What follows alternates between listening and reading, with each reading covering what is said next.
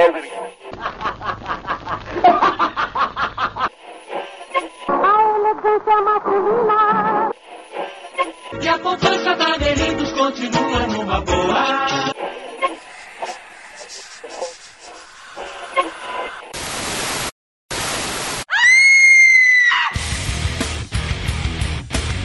Seja bem-vindo você, ser vivo ou não, né? Nunca se sabe quem tá aí do outro lado, a mais um episódio do podcast Frequência Fantasma, podcast sobre filmes de terror, suspense, mistério e tudo esse universo. Tudo bem com você aí do outro lado? Tudo tranquilo? Eu sou o Sérgio Júnior, o host dessa bagaça, e nesse episódio nós vamos conversar sobre o papel da crítica e dos críticos no cinema de terror, cara. Será que o crítico é só um cara chato que fica dando opiniões sobre cinema por aí? Aproveitando esse início de ano, vamos discutir e tentar, quem sabe, fazer com que você comece o ano já com uma visão um pouco diferente ao assistir os filmes de terror, né, principalmente, e sobre essa profissão.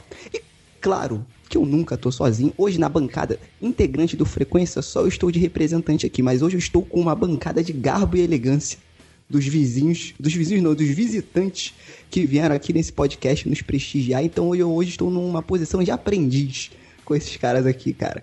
Então eu vou deixar que eles à vontade para eles se apresentarem. Eu vou começar com um cara aqui que, que tem uma história nesse podcast, apesar de ter feito um episódio só que nunca foi pro ar e vocês nunca vão saber o que que era. Meu amigo lá do Podcrastinadores, Elvésio Parente, tudo bem, Elvésio? Fala Sérgio, obrigado pelo convite. E eu faço parte do Podcrastinadores, é um podcast que é divertido, mas não, a gente fala pouco de terror, porque meus, meus companheiros de headset têm medinho, então a gente vê pouco filme de. Quer dizer, eu vejo muito filme de terror, mas eles veem pouco, então a gente fala mais de cinema mais pop, filmes e séries e também faço meus filmes. Um dia eu pretendo ter, ter um. Eu tinha um canal do YouTube, que os caras velho filmes, que o YouTube resolveu me boicotar e tirou meu canal do ar. Eu subi todos de novo pro canal Os Cara Velho Filmes 2. É, só que. Tá, eu tô, tô brigando com o YouTube ainda, não sei como é que vocês vão encontrar meus filmes. E tem um, um longa-metragem que eu espero um dia terminar, talvez esse ano. E que mais? Também escrevo críticas de cinema no site Eu Vi. Eu vi com H é U. euvi.com.br. Eu acho ótimo o conceito do Elvis de quando uma coisa não dá certo, ele bota só dois. É ótimo isso. Elvis Parente. Cancelou o Skype 1, um, Elvis Parente 2. É óbvio.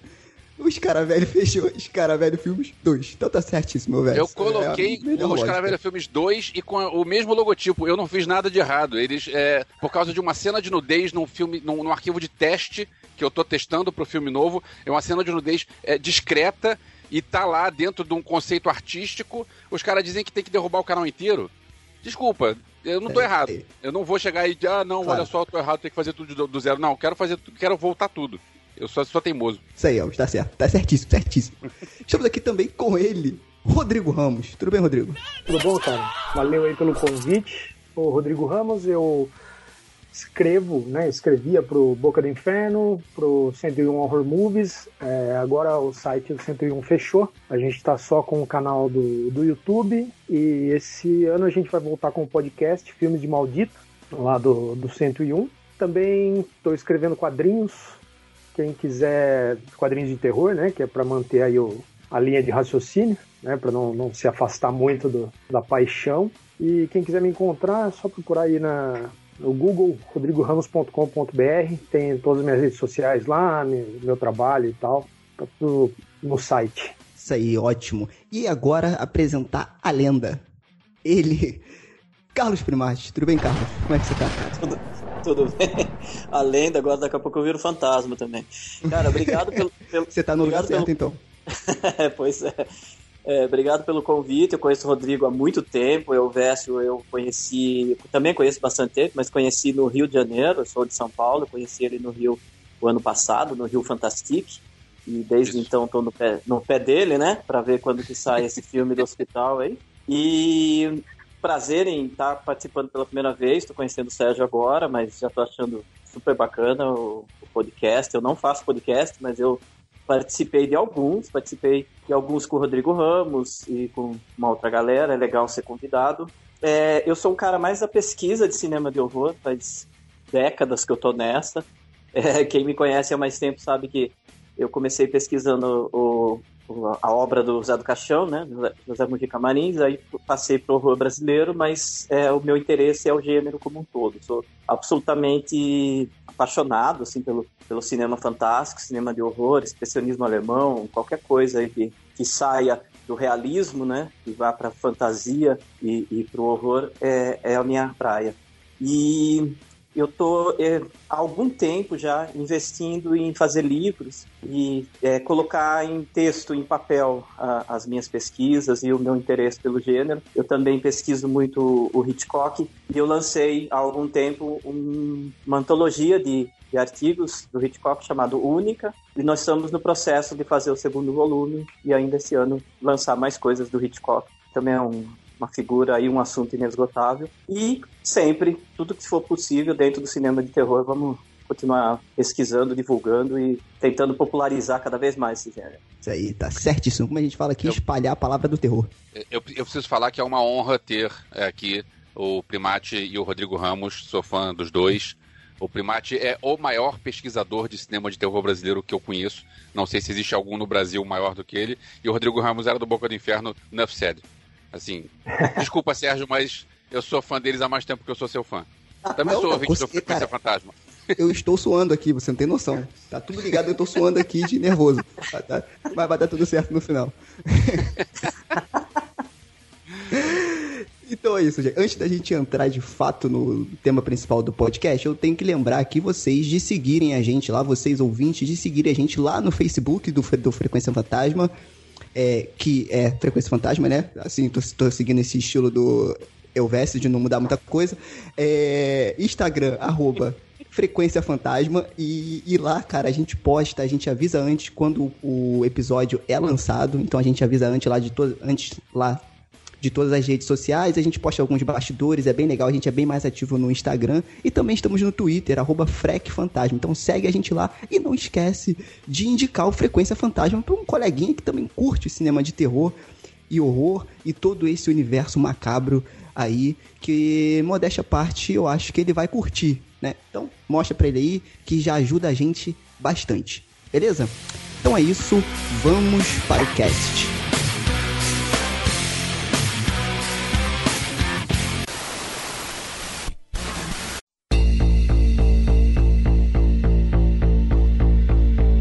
Então, meus amigos, é, para começar esse podcast aqui, é, o título dele é o papel da crítica, né, e dos críticos no cinema de horror. Mas eu acho que para os nossos ouvintes é interessante também a gente dar uma ambientada e explicar um pouco, né, dar uma contextualizada do que é a crítica em si, a crítica de cinema né? E foi um ponto interessante que até o Rodrigo levantou em off, que a gente botou aqui para conversar também, que é um pouco dessa diferença entre crítica e resenha. Essas duas palavras estão sendo muito usadas hoje em dia, né? Então, o que, que vocês acham? Como é que a gente pode definir crítica em geral, né? É, como eu falei, primeiramente, para a gente ambientar e um pouco dessa diferença aí para ficar um pouco mais clara para os nossos ouvintes. A, a diferença básica, eu acho que, que é assim, é a diferença. É, enquanto a crítica ela tem uma, um, um cunho é, opinativo, né? Quando você usa as informações que você coloca para passar uma opinião sobre aquilo que você está criticando, a resenha, né, na sua tradicionalmente ela seria um, apenas um texto informativo. Mas hoje em dia a gente vê muita gente usando ah, tipo, resenha, uma crítica que eles colocam como resenha acho que mais por um, lá, um preconceito ou uma coisa, ah, eu não sou um crítico profissional, a gente vê muito isso, eu não sou um crítico profissional, mas a partir do momento que você coloca a sua opinião sobre alguma coisa, você está fazendo uma crítica. A resenha é outro, outro contexto. É, eu queria aproveitar isso que o, que o Rodrigo falou, eu acho muito bom, é que talvez essa palavra crítica, né, é, na cabeça de muita gente, pareça que a pessoa tá, só está criticando negativamente. Né? O, o, o papel do, do, sujeito ali é encontrar defeito numa obra que supostamente é, tem muitos fãs e faz muito sucesso tal, e chega o crítico lá para né, jogar água no chope lá tal. Então talvez essa coisa de falar que é, eu não sou crítico profissional, assim, então, é também meio que a pessoa que quer se resguardar e, e, e quer é, é tipo um passivo agressivo, né? Ele quer dessa maneira falar que ele se colocar numa posição inferior, mas ao mesmo tempo criando um certo desdém, um certo desprezo pela né, crítica supostamente profissional. E qual é o papel da crítica e do crítico, para a gente já arredondar essa, essa questão e, e passar para outros temas, é, especificamente do horror, né? O crítico é uma espécie de ponte entre a obra cinematográfica e o, e o leitor barra espectador do filme. É, a gente supõe que o crítico tem uma bagagem cinematográfica e gramática de filmes, de, né, de estudo cinematográfico, que seja ampla e bem formada e que ele tenha uma capacitação para, analisando aquele filme, ver as qualidades e os defeitos e, através do texto, ou a, a galera que grava vídeo no YouTube, essas coisas, não deixa de ser um texto também, né? Mas através das opiniões dele, misturado com informações, misturado com sinopse, análise, etc., ele ser uma espécie de facilitador para a pessoa entender, é, primeiro, se ela vai se interessar por aquele filme e assistir, e caso ela tenha assistido e vai procurar uma crítica depois de ter visto, aquele texto sirva é, é, para expandir essa experiência que a pessoa teve. Então, é, primeiro de tudo, estou é, tentando ser bem breve, mas primeiro de tudo, um crítico não consegue fazer um bom texto assistindo o filme uma única vez. Isso é uma grande falácia. Né? Você assiste o filme a primeira vez pelo entretenimento, pela surpresa, para ser seduzido pela fantasia do cinema. O crítico que não faz isso está perdendo metade da experiência. Você só consegue fazer uma análise cuidadosa do desenvolvimento dos personagens, né, do, da, de como é aplicada a linguagem cinematográfica, a montagem, todos esses detalhes quando você assiste uma segunda vez. Né? Então, é, é, é, mais ou menos é, óbvio que o, o crítico tenha enxergado no filme algo além que um espectador comum não viu. Então eu acho que existe, aí é um outro problema, mas enfim, existe uma certa resistência de uma parte grande do público de achar que aquele crítico está sempre implicando com algo, ou que ele está ali, como eu falei já, o, o, papel dele é encontrar defeito numa obra que supostamente é perfeita. E claro que existe o bom e o mau crítico. A gente nunca vai escapar disso. Tem crítica mal feita pra caramba, tem crítica bem feita e tem a crítica que discorda de você, mas é bem escrita. Mas, de qualquer maneira, a gente pensando numa relação saudável entre crítico, é, obra cinematográfica e público, é, isso é para funcionar como uma ponte de diálogos, é, para você expandir essa experiência. É legal ver o filme, mas quase todo mundo que gosta de filme, gosta de filme de terror, gosta de conversar depois, trocar ideias, ver o que ele não percebeu no filme. Sim, e eventualmente né? Então, tudo isso daí é o papel da crítica. É, então, eu não sei se vocês têm essa, essa percepção, mas, assim, alguns conhecidos meus, e aí é claro que é uma bolha muito específica minha, né? É, geralmente, eles. Eu não sei se isso sempre aconteceu, aí vocês são muito mais experientes do que eu, vocês podem é, falar e tal, é, mas é, parece que as pessoas hoje elas estão usando as críticas de cinema como se fosse um é, como é que eu vou falar? Por exemplo, eu quero ver o filme X. E aí eu quero saber se vale o meu dinheiro eu ir ao cinema, que já tá caro pra cacete, pra ver o filme X. Aí o que, que ele faz? Pega uns cinco sites aí, entra em uma porrada de crítica de site, vê a média das críticas ali e fala: é, o pessoal tá falando bem do filme, eu vou assistir. E aí, é, a, a, minha visão era um pouco mais ou menos o que o Primate falou. Tipo assim, para mim a crítica ela tem um papel também de expandir a tua experiência. Não você não usar a crítica como uma muleta para você meio que decidir se você vai ao cinema assistir a um filme ou não. Mas de fato você assistir, ir pra crítica e aí ver outros pontos de vista, né? Não sei se vocês percebem que isso acontece hoje, assim. Eu, algumas, eu vejo algumas pessoas fazendo isso aí. Eu acho, eu acho engraçado esse movimento, né? De, de usar a crítica como é, um balizador de vamos, vamos, vamos ver se vale a pena ver esse filme ou não, né? É, eu acho que o que você comentou aí sobre o, o, o, custo do cinema e mais do que isso, o tempo, eu acho que são os pontos principais, assim. Tipo, a gente tem cada vez menos tempo, cada vez uh, o custo tá cada vez mais alto, o nosso dinheiro tem que ser mais bem aplicado. Eu não, não concordo. Eu acho assim, é que você pô, se baseia numa crítica para decidir se você vai ou não ver o filme. Eu acho que é meio limitante, mas eu entendo quem faça. Acho que quando você tem uma paixão maior pelo cinema, isso acaba sendo inviável. Mas se você é um cara que só gosta de ir no cinema, passar um, um tempo e tal, eu acho que acaba. Eu acho. Concordo, eu concordo, vai, eu entendo tem um ponto que é, é, quem gosta de acompanhar críticas de cinema precisa ler muito e precisa guardar os caras que você gosta. Porque vai ter gente que pensa é, como você e vai ter gente que pensa diferente de você e você de repente vai se identificar mais com aquele cara que escreveu aquela crítica.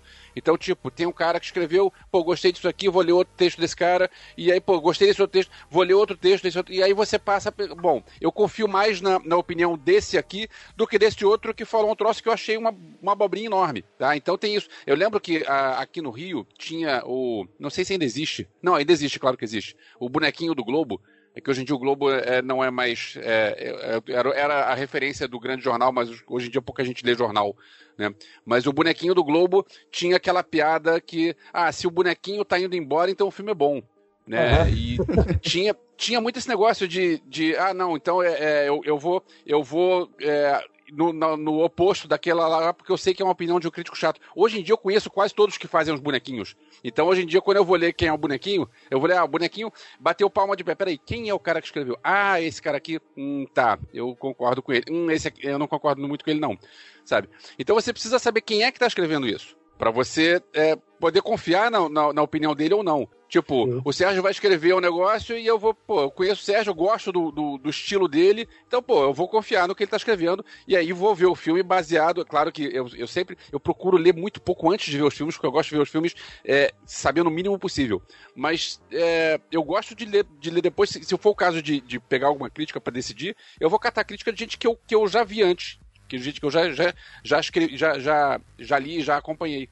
É, eu, eu, concordo muito com o que falaram antes, principalmente é, essa parte do, dos bonequinhos que o Elveste falou. É, um dos é, escolhedores de bonequinhos da fase atual do, do, do Globo é o, o, Rodrigo Fonseca, né? E eu gosto das críticas dele porque ele é um cara que acompanha, é, inclusive, a produção de terror brasileiro. E coincidentemente, no dia de hoje que a gente está gravando esse podcast, ele publicou no blog dele falando sobre o Morto Não Fala, do Denison Ramalho, que passa logo mais hoje na, na, no canal Brasil. Então tá estreando aí nas redes. Ele fez uma excelente crítica do filme, é, bem, bem longa, inclusive, né? A gente tem essa noção de que a galera tem preguiça de ler na internet, mas ainda tem gente que escreve mais é, é, demoradamente. É, e eu concordo que você ter uma identificação com o crítico é um bom caminho para você se orientar. E, e, e, de certa maneira, nem perder tempo com gente que você não concorda. Porque vira Sim. esse embate né, que, desnecessário de ter que ir lá brigar com o crítico X porque falou de um filme que você gosta. E também, às vezes, a gente parte para argumentos que não tem muito cabimento. Né? É, por exemplo, um, um, um crítico detona um filme do Star Wars ou da Marvel e daí de repente vem os fãs falar do faturamento da bilheteria. Né? Ah, o filme faturou um bilhão de dólares e esse crítico idiota vai falar isso. Daí você fala, não, ok, voltamos para a casinha número um, né? Ninguém entendeu nada. Até, até aí a banda é, é o Chan vendeu um bilhão de discos, pô. É, então, exa ex exatamente. Quer dizer, o papel da crítica é justamente a boa crítica é tentar impedir que você seja pego em armadilhas fáceis, né? E, e, e, quando a gente fala do gênero do terror, é, a novidade é muito interessante, né? É um gênero que está sempre se renovando. E aí a gente percebe críticos que estão atentos e, e, e gostam dessa, desse aspecto de vanguarda do cinema de terror, e tem uns críticos que a gente pode ter até ousadia de falar que eles não entenderam nada, né? Eles viram um filme e não entenderam, né? Porque às vezes a gente, como fã de, de filme de terror, também está mais ligado nas novidades. Então, acho que quando você vai estar tá especificamente vendo é, o que está rolando aí no, no, cinema fantástico como um todo, mas no cinema de terror, tem crítico que entende e tem crítico que não entende, cara. Então, é, isso que o Vess falou é muito certo, assim, você... Esse cara eu confio, eu leio a coluna dele, porque antigamente como o Elvésio já falou, né? Você assinava o jornal e chegava em casa, cara. Então você fala, eu gosto do crítico do Globo. Então o jornal chega na tua casa, você vai ficar anos, décadas lendo aquele cara. Tem crítico que ficou 30 anos, 40 anos no jornal. O Jornal do Brasil também era muito bom. Eles tinham uma, uma galeria lá de críticos que de, de, determinadas edições todos eles escreviam sobre o mesmo filme. Isso é muito bacana. Era uma sessão que chamava o filme em questão. Então saía ah, lá, sei lá, saiu o Bebê de Rosemary. Aí tinha cinco, seis críticos enchendo uma página, cada um com uma opinião, e as opiniões muito divergentes, cara. É muito legal isso. Você pesquisar a crítica que saiu do Bandido da Luz Vermelha, né? Tem um crítico lá encantado com aquela revolução cinematográfica e o outro falando que é uma bobagem, uma coisa engana trouxa, que o filme é um lixo. Então é muito bacana isso também. Tem uma coisa que o Globo fazia de vez em quando, não sei se ainda faz, que era pegar um filme e colocar um, um crítico para falar bem e outro para falar mal. Pra colocar os dois textos um ao lado do outro para fazer isso, isso que o Primate falou agora. É, só que não eram vários, eram dois. Aí, tipo, você tem um bonequinho indo embora, outro bonequinho batendo palma de pé. Cara, eu, eu encontrei recentemente, eu adoro fuçar em jornal velho, eu encontrei recentemente uma edição do Robocop um crítico amando o Robocop e o outro odiando. Aí o primeiro fala, tava certo. É, aí você fala, a, a, a, a, quem foi, a quem a história fez justiça, né, cara? Quem, quem que tava ali na vanguarda do cinema e quem tava... É, e a gente percebe muito isso, cara. É, é o, o crítico progressista e o cara conservador também. É, aproveitando que, que, que, tem a galera do Rio aí, os jornais do Rio que descobriram a genialidade do Mojica. Não foi aqui em São Paulo. Foi a crítica do Rio, Salviano Cavalcante de, Pau, de Paiva, a, a Tati de Moraes, que era mulher de Vinícius de Moraes, eram os críticos do Rio que viram a genialidade do Mojica ali em 67, 68. Tem ótimas críticas da época, percebendo como ele era ousado, original, des, é, né, destemido e a crítica conservadora que ficou ofendida com, né, com as blasfêmias do Mojica, com a gramática cinematográfica capenga e tal, desceram o cacete mesmo.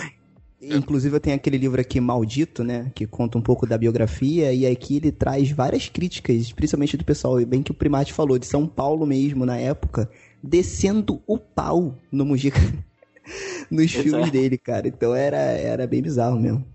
Agora, tem outra coisa, outra característica da crítica atual, que assim, voltando pro início da conversa, que é o cara que é formador de opinião e não necessariamente é crítico, mas as assessorias de imprensa dão importância para esse cara porque esse cara traz público pro seu produto. Né? Então, é muitas vezes tem. Influencers. Pois é, tem aquele cara que é um cara que não entende nada, mas é o cara que vai fazer lá o, o tweet ou vai fazer o vídeo e vai ter um milhão de views e aquilo vai vender por causa daquele tweet ou daquele vídeo ou daquele, e, daquele Instagram, daquele. E isso funciona. Isso assim, mercadologicamente é um troço que, que é real e, e você não pode criticar quem faz isso. Mas a parte da crítica em si é tudo capenga. Porque então, o cara não que tá, tá rolando agora. É, tá rolando você direto isso. De imprensa, que é um negócio que antigamente era, era impensável. Tipo, a galera dá brinde, a galera paga café, faz almoço. E era um negócio, virou uma.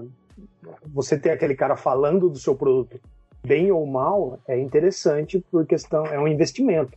Mas o papel da, daquela, daquela opinião, daquela crítica perante o seu, seu público sei lá, é, é para mim é questionável. É, eu, eu, eu ia falar justamente isso. Eu não digo que não, não podemos criticar, não. Podemos sim. Eu já vi gente falando com o maior orgulho, falando assim: olha, como eu tenho acordo com as distribuidoras e a gente tem uma parceria, eu não falo é, que o filme é ruim. Eu falo: olha, lá no Rotten Tomatoes está 15% de. Entendeu? Ele usa um dado para escamotear, assim, para sugerir que aquele filme talvez não seja bom, mas ele não tem coragem de cravar lá uma opinião. Eu acho isso bem criticável, né? Porque o cara, ele tá garantindo ali os brindes e, e, e o conforto dele, tudo bem. Mas ele tá roubando um espaço da crítica, falando mais diretamente, ele tá enganando um monte de gente, né? Sem formação crítica nenhuma, e, e para ganhar bonequinho, para ganhar é, sessão gratuita, é, caneca, seja lá o que for, entendeu? Então eu, eu, eu não acho legal não. E que a crítica pode estar tá indo mal ou não, isso é uma, uma discussão bem longa, mas com a quantidade enorme de veículos fechando, tanto jornais quanto revista, quanto outros espaços, é, é muito difícil certos críticos se posicionarem também. Antes você tinha ali uma crítica forte na Folha de São Paulo, no Estadão, no Jornal do Brasil, no Globo, todos os jornais regionais. Hoje você encontra uma crítica na internet, pronto, aquilo já anula é, todos os críticos locais que poderiam existir numa cidade do interior ou numa cidade em cidades do Nordeste. O cara vai lá, lê uma coluna online e já se informa sobre o filme, né? Então a própria é, o próprio posicionamento do crítico no mercado fica complicado. Aí vem essa galera que se deixa é, é, ser, como fala, é, se deixa seduzir, né? Se uhum. deixa perverter com brindes, né, cara, de filme, uma camiseta, uma caixa, tal, e vai lá e não tem coragem de falar mal, porque daí é um filme ruim como a, a Freira, mas o brinde é lindo, né? O, o brinde é maravilhoso. É, Pode crer. É, é inversamente proporcional, né? A qualidade do filme e a qualidade do filme. Às vezes Sim, não é exatamente. Às vezes é a própria sessão de graça, porque o cara tá vendo o é, filme de graça perder, antes dos né? outros. Então, para isso. isso já vale. Ah, não, poxa, eu não posso falar mal do filme, porque afinal me convidaram para ver de graça antes de estrear. Não, não é por aí. Exatamente. É, tem, tem uma outra, uma outra questão que eu acho legal aí, antes da gente mergulhar de fato na crítica mais especializada do terror e tal, que eu achei legal que o Elvis falou, da questão de, ah, da gente escolher, por exemplo, um crítico que a gente se identifique e tal. Só que a gente tem um problema hoje, que até o Primate tocou um pouco nesse assunto, e o Rodrigo também, que é a questão, cara, hoje a gente tem muita informação. É muita coisa chegando. E eu, eu não sei se é uma percepção só minha, mas parece que as pessoas estão um pouco mais, o grande público está mais preguiçoso. Porque hoje tá muito mais fácil. Então é. você acha que o cara vai perder tempo para ver. Cara, tempo é dinheiro, ó. Vamos lá, eu quero. Me, me fala aí se o filme é bom ou é ruim, que eu quero saber logo, porque eu quero ir no cinema, eu quero fazer o meu dinheiro valer a pena. Então as coisas hoje elas estão no ritmo tão frenético, né? Que até você parar, pensar, escolher uma opinião que você, pô, beleza, vou seguir linha de pensamento desse cara, eu achei interessante, vou acompanhar. É um pouco mais difícil, né? Então, você, ouvinte do não... Frequência Fantasma, não faça isso. Você Uma... ouça é. com calma, estude e, e, isso. Vamos fazer o negócio direito. Uma coisa que eu não, não concordo, mas é uma prática comum hoje em dia, é a questão de dar a nota. Porque você faz com que o cara, muitas vezes, vai lá isso é um e só olha o rodapé do texto. Exatamente, exatamente. Quanto, quanto, quanto nota que ele deu? Tá, mas, cara, tem todo um raciocínio para chegar nessa nota. Você não vai nem olhar, então, eu, particularmente, não, não gosto. Muito mais um, um, um, texto, e aí no texto você discorre as qualidades, os defeitos do filme, mais do que simplesmente ir lá e dar um. Uma nota. Né? É, é, é, porque eu, é porque eu acho que rola também um pouco de pressão dos patrocinadores. Tipo assim, um cara tem que dar uma nota para poder, é, de certa forma, influenciar o cara que tá vendo ali para ele ir, ir, ou não de fato ver o filme, entendeu? Não sei. Pode ser e que as estrelinhas, E as estrelinhas vão parar no cartaz, né? É, é. é. Mas, mas, assim, esse negócio de ir na nota é antigo, é, é, bem antigo. Já tem desde a década de 20, tem mais de 100 anos esse negócio de, de dar nota. Então ele é bem antigo. O problema, é, eu, eu, vejo a é, crítico amigo meu sofrendo nas redes sociais, o problema é que às vezes o cara dá uma nota 3,5 de 5 e vão reclamar. E ele fala, gente, 3,5 é bom. Você passa de ano, né, cara?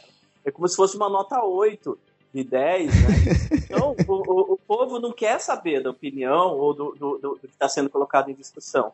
Ele vai reclamar do 3,5, ou podia dar um 4,5 pelo menos. Eu assim, cara, você leu os meus argumentos? Não, não leu, né?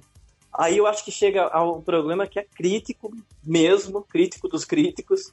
Eu acredito que vocês vão concordar comigo e a gente pode debater isso, que é a, a comodidade a preguiça que o Sérgio falou, levar as pessoas a se encostar em opiniões que eles já concordam.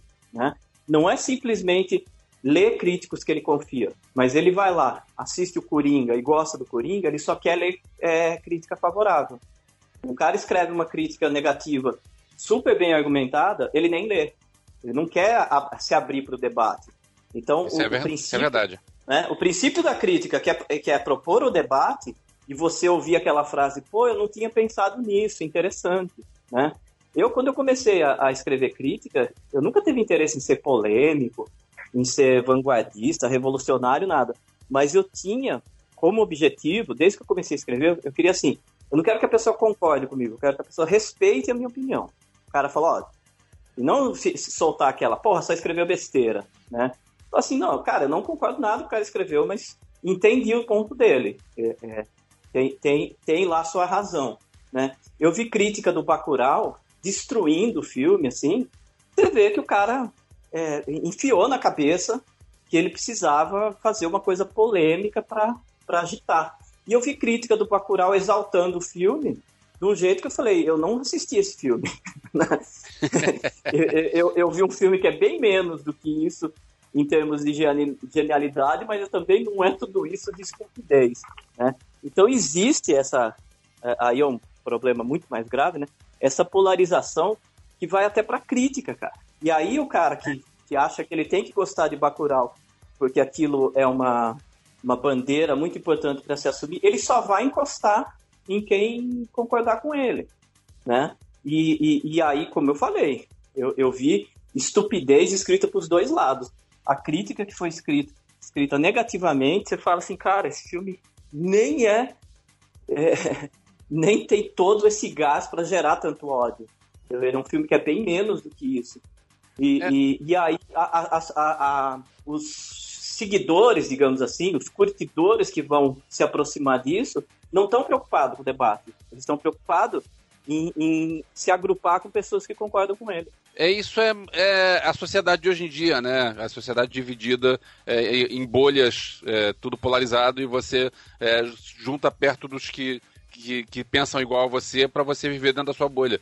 É, é, e é um diálogo que é difícil hoje em dia, você chegar e tentar conversar com pessoas que pensam diferente de você, porque eu, eu penso que isso é sempre bom para os dois lados, né? O cara que pensa de um jeito vai conversar com quem pensa do outro jeito para você. Isso eu estou falando de, de arte, estou falando de política, estou falando de tudo, não vou entrar em detalhes, uhum. mas é assim, é para você chegar e conversar com alguém que pensa diferente, para você tentar entender os argumentos e tal. E é muito difícil isso, porque a maioria do pessoal pensa, eu só vou pensar, eu só vou conversar com gente que pensa igual a mim e vou me fechar dentro da minha bolha porque a minha bolha tá certa. E quando. É, a gente está evoluindo como sociedade, assim. Não tá. Não, não é um negócio legal isso. Vamos. Mas, mas isso é, é, é, de um modo geral, isso não é só na arte, não. Infelizmente. Sim. Tá, é que está respingando na, na, na, arte, na crítica, na, na, discussão sobre cinema, e está ficando uma coisa ridícula. Né? É, porque é isso que eu falei aí. Quer dizer, você, você não vai falar assim, pô, deixa eu ler um texto do, do Coringa fale algo que eu não percebi. Não, eu quero ver lá um cara que vai lacrar que nem eu, assim, vai falar que esse filme é uma merda e, e eu vou me sentir cheio de razão. Aí o cara fala que o filme é genial, ah, esse cara é um estúpido. Não é o papel da crítica.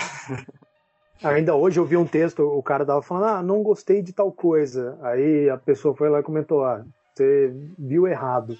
não, não existe isso, cara. Tipo, o cara viu de outro jeito. Não, sabe, qual, sabe como que é, Rodrigo? Você, é. é porque você não entendeu o filme. É, é tem isso. Você não entendeu. Nossa, tem isso. Você não entendeu. Não entendeu, vê de novo. É isso, é. E o, e o pior são agora essa onda de vídeo explicado, final explicado. Isso ah, não. Tem, tem coisa pior do que vídeo final. explicado. Uma coisa que me dá raiva é é, uh, são coisas que você não sabia. Aí eu, quando eu, assim, fugindo um pouco do, do terror, aí eu tenho um vídeo assim, 10 coisas sobre Star Wars que você não sabia. Cara, qualquer é. um que, tem que acompanha um pouquinho mais do que só ver os sistemas já sabia disso tudo. Como é que é, você tá dizendo que eu não sabia? Aí chega um é. negócio que o fim completamente óbvio. É o fim explicado. Alguém precisa entender o fim disso? Assim, ah, quando eu vou ver Primer, eu quero ver o final explicado. Quando eu vou ver Donnie Darko, ok, vamos conversar sobre. Não, peraí. Vingadores, Guerra Infinita, final explicado. Meu irmão, você não entendeu aquilo? Sério? Eu, eu, eu, falo zoando, eu odeio esses vídeos. Eu falo zoando, assim, eu fazer um vídeo chamado Explicando o final explicado do Hereditário. Isso, é, eu ia usar esse exemplo. O cara fala final explicado do Hereditário. Cara, mas o próprio final é explicado no Hereditário. Ele explica Exatamente. três vezes o filme. É, é porque aí a gente, a gente cai naquela da comodidade, né? É, então, esse é um problema que porque a crítica tá, tá assumindo todo esse, esse papel pasteurizado, assim, é justamente por isso.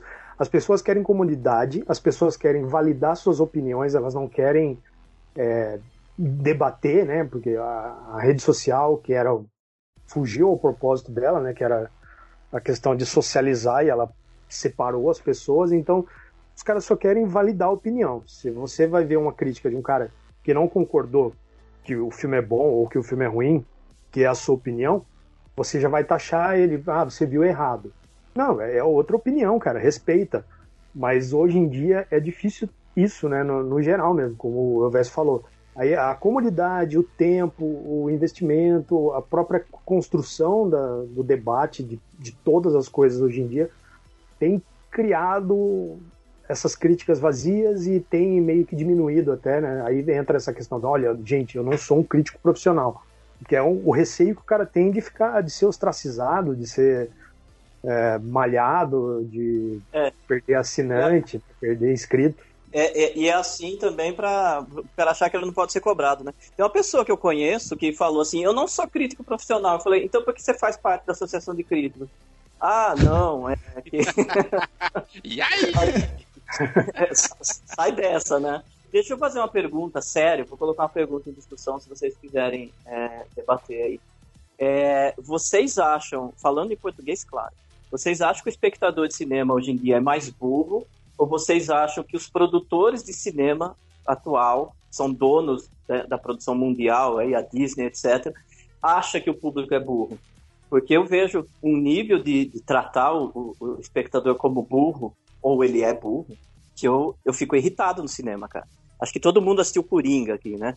É, quando Sim. tem aquela cena em que ele descobre aquela verdade do relacionamento dele, tem, tem uma montagem ali para explicar. Eu quase é um grito isso aí não precisa, falei, pra esse filme não precisava. Essa cena aí enfraqueceu o filme. Exatamente. Eu, eu, falei assim, cara, não acredito que isso está acontecendo. Agora, o público é burro, vamos falar português claro. O público é burro ou o produtor de cinema supõe que o público é burro? Acho que ele supõe. Acho que ele tem, ele tem, não que existam pessoas que, que tenham uma, uma, uma deficiência de, de educação cinematográfica, digamos assim. E aí eu acho que eles nivelam tudo por baixo né? Porque a, a máxima de atingir o maior número de pessoas possível, você vai nivelar por baixo, porque conforme você vai subindo, você vai diminuindo esse alcance, né? Porque Eu... filme simplificado ele pode agradar uma pessoa que é mais exigente e a que é menos exigente. Agora, um filme mais difícil, ele não vai agradar o cara que é menos exigente. Eu não sei se isso é coisa de, de hoje em dia ou se isso meio que sempre existiu, porque sempre existiu é, é, se, filmes, sempre existiram filmes é, fáceis de, de consumo e sempre existiram filmes mais complexos. Não sei se, se é algo que é. Tá, tá aí, não sei, eu sei, mas eu sei que existe e tem existe público burro e existe produtor que pensa que público é burro. Existem os, os dois casos. Eu acho que as produtoras e os produtores, eles meio que identificaram uma coisa que é essencial do ser humano, que é a comodidade. O ser humano procura comodidade. Ele procura o padrão. Então eles só identificaram isso, viram que isso dá resultado e estão apostando nisso, entendeu? Mas eu também, eu concordo com o Rodrigo, que ele fala que existe as pessoas mais ignorantes cinematograficamente, digamos assim. E eu acho que eles se aproveitam disso, e juntam o útil ao agradável entendeu? E aí apostam mais forte nisso. E aí a gente tem toda essa história da influência da, da, da informação em massa, de tudo isso. Eles, eles pegam isso tudo e conseguem fazer essa manobra aí dentro desses grupos de pessoa, né? É, eu queria só falar duas coisinhas em cima disso, bem rapidinho. Uma que eu ia fazer uma provocação super do bem com o Elvésio. Você é meio da ficção científica, né, tal. O, o, final aberto do Blade Runner, lá em 1986, como que seria hoje? Né? Como que, a, que as galera ia reagir àquele final lá? O que, que é esse origami? É, não sei o que lá. Eu não sei. É, é, é, como eu falei, uma provocação super é, é, Com certeza teria um vídeo de final explicado. É, pois é. E, e a outra é, coisa... só ver o é só ver a continuação do Blade Runner, que vai lá e explica isso justamente. É, eu não sabia porque eu nem assisti. Agora, uma, outra, uma pergunta sem spoiler, tal. Todo mundo aqui viu Henry, retrato de um serial killer, correto? Vi, vi já faz é, tempo, mas vi sim. Tem aquele final espetacular, que eu não vou falar qual é. O, o, o filme é de 1985. O ator, o protagonista, estava numa convenção recentemente, aí dois, três anos atrás, e alguém da plateia veio perguntar para ele: Olha, aquele final é tal coisa? Ele falou: Claro que é, né, cara? tipo, Eu não vou falar o que é agora, porque o filme a gente pode descobrir ainda. E aquele final, eu, eu acho uma das coisas mais perfeitas daquele cinema é, árido e cru, que foi pouco praticado nos anos 80, mas que deixou ali uma marca, né, uma coisa mais realista e distante da fantasia. Mas um, uma plateia mais nova assiste um filme desse e fala assim, putz, não entendi. O que, que, será que é isso? Aí o cara perdeu os estribeiros. Não, é óbvio que é isso, né? Como você tá me perguntando uma coisa dessa? Então, é, eu coloco em dúvida, né? Essa, essa capacidade cognitiva do público, mas eu também acho que que os produtores estão é, tratando as pessoas como debiloide nos filmes mais comerciais. Tá? É óbvio que tem um outro cinema aí que está sendo muito festejado também, e que todo mundo entende. Mas essa proliferação de explicando não sei o que lá, eu acho que muita gente que faz esses vídeos nem acredita muito nisso, não. Sabe que vai caçar cliques. Sim. Falar, vou, é, lá, vou lá explicar o final do hereditário, porque eu sei que vai ter uma galera que vai clicar. Detalhe que o, o, Henry hoje em dia é famoso, né? Porque ele agora é do, do, dos Guardiões da Galáxia. Isso, verdade, verdade.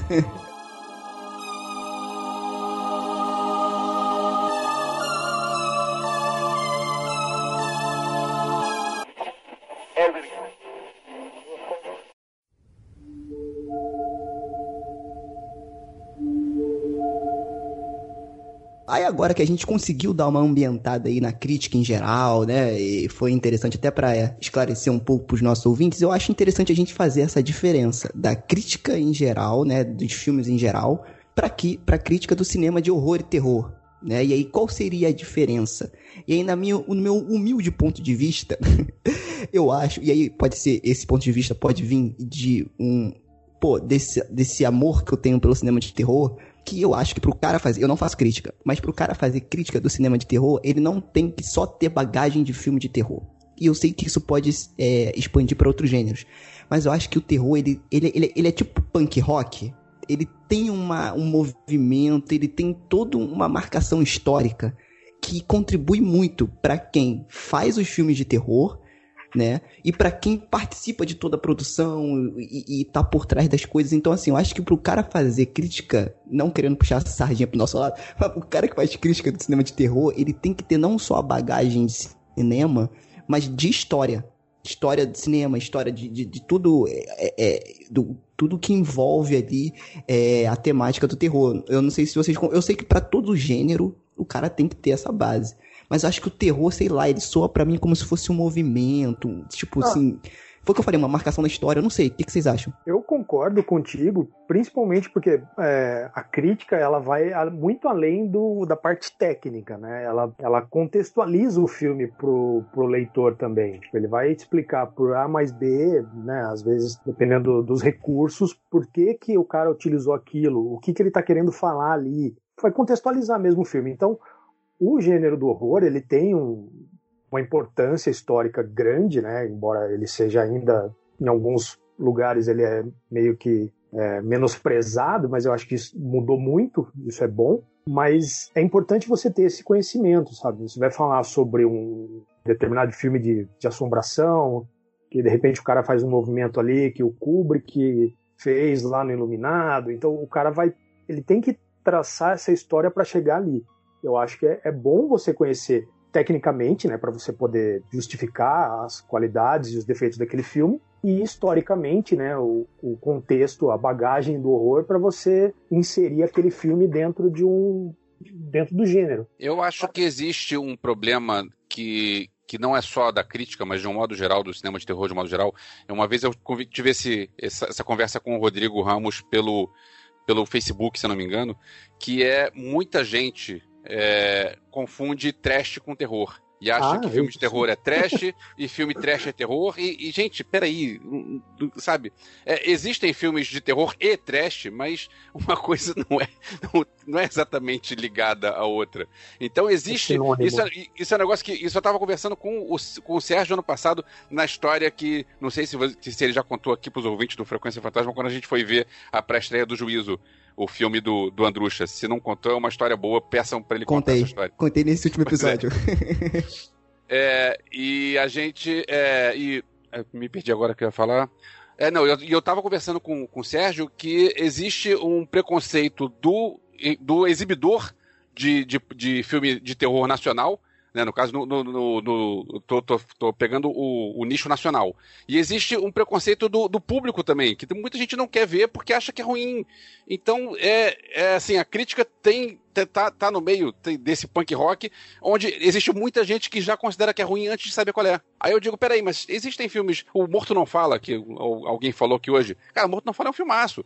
Aí vai dizer que Morto não fala, é, ah não, porque olha só, eu acho que é tudo trash, vai achar que é a Frida. Peraí, gente, não, não é tudo trash. Sabe? Então é, é, estamos no meio disso tudo. Esse punk rock aí é um punk rock que, que sobrevive em marés turbulentas. Foi muito legal isso que vocês dois falaram, é, até porque isso reforça o papel da crítica, né? Quer dizer, o, o papel da, o, o, crítico ele acaba sendo o facilitador ou a ponte que vai explicar para o público que esse preconceito né? A própria palavra já diz que o cara formou um conceito antes de, de, de ter contato com a obra, né? É, é, ele está totalmente equivocado. Mas eu acho que o que diferencia o crítico é, de filme de terror de um cara que vai tentar escrever crítica sobre cinema, e eu queria falar agora para quem pensa em ser crítico de, de, filme de terror, né? Esquecendo a galera mais velha, tal, é primeiro de tudo você formar um repertório. Então, se você tem paixão é, por filme de terror, assista pra caramba. E assista filme de todas as épocas, de todas as nacionalidades, de todo estilo. Porque um dos problemas do crítico, e isso desqualifica quando é, é, eu, por exemplo, leio alguma coisa e falo, putz, não dá para levar isso a sério. Quando a pessoa se deslumbra com uma coisa, achando que aquilo é novidade, e aquilo está se repetindo a exaustão já. Então, o deslumbramento com novidade, você fala, pô, isso existe. Pós-terror. É, é, o pós-terror é uma delas. Né? Nossa já, senhora, já meu Deus. Desde, desde, os anos 70.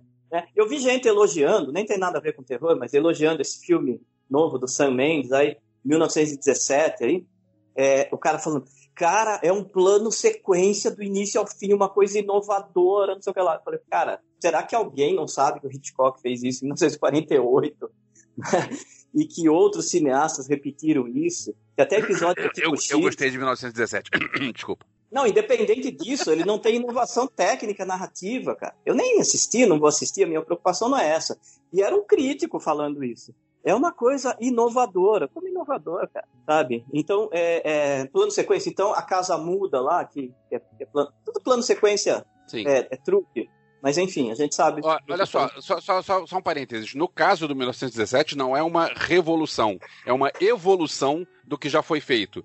Eu diria que você pega o que foi feito no Birdman, que também é, é, é aquilo de, de um, um, plano sequência só e o tempo passa quando a câmera fica parada no, mostrando o céu passando e tal. Esse aí é uma, é uma evolução disso que já, que já foi feito. É, várias vezes e tal. E o filme eu achei muito bom. Mas fechou o parênteses porque a gente não tá falando de drama de guerra. Não, mas é, é, é, é exatamente o, o, crítico com o repertório, ele vai falar isso. É, o, o, plano sequência já é testado como narrativa de longa-metragem, pelo menos desde o Festim Diabólico do Hitchcock, em que eram oito sequências, tal, tal, tal. E depois teve o Birdman, teve a Casa Muda dentro do, do horror, não sei o que lá, não sei o que lá, até chegar esse filme. Então, o, o, o crítico quando ele menciona obras na crítica dele, ele instiga o leitor a ir atrás também.